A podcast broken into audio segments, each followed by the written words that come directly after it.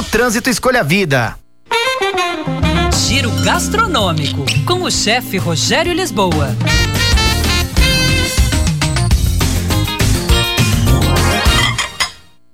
Olá, pessoal. Proclamação da República, o último imperador do Brasil, Dom Pedro II, não era uma figura de extravagâncias gastronômicas, mas deixou a sua marca na gastronomia brasileira. O grande banquete da Ilha Fiscal, no Rio de Janeiro, talvez tenha sido o mais emblemático jantar oferecido pelo Império antes do Brasil virar república.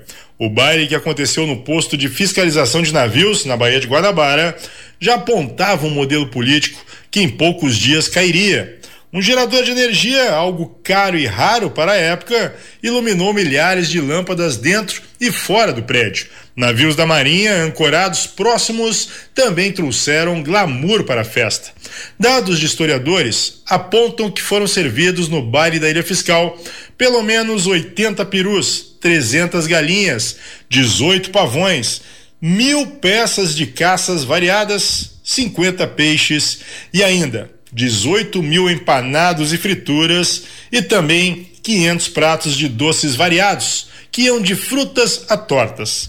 Esse banquete foi o marco do fim do regime político imperial, já que o império sabia que deixaria de existir e resolveu acabar de modo marcante.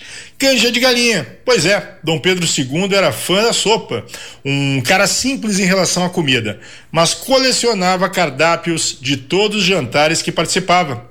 Muitos historiadores defendem que foi exatamente a falta de grandes festas que fez com que a monarquia não se mantivesse no poder.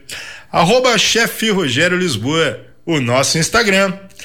Era isso, pessoal. Um abraço. Até mais. Tchau, tchau.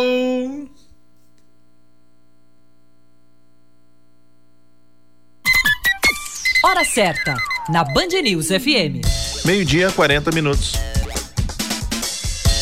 Oferecimento V12, a maior assistência técnica Volkswagen do DF. Agende a sua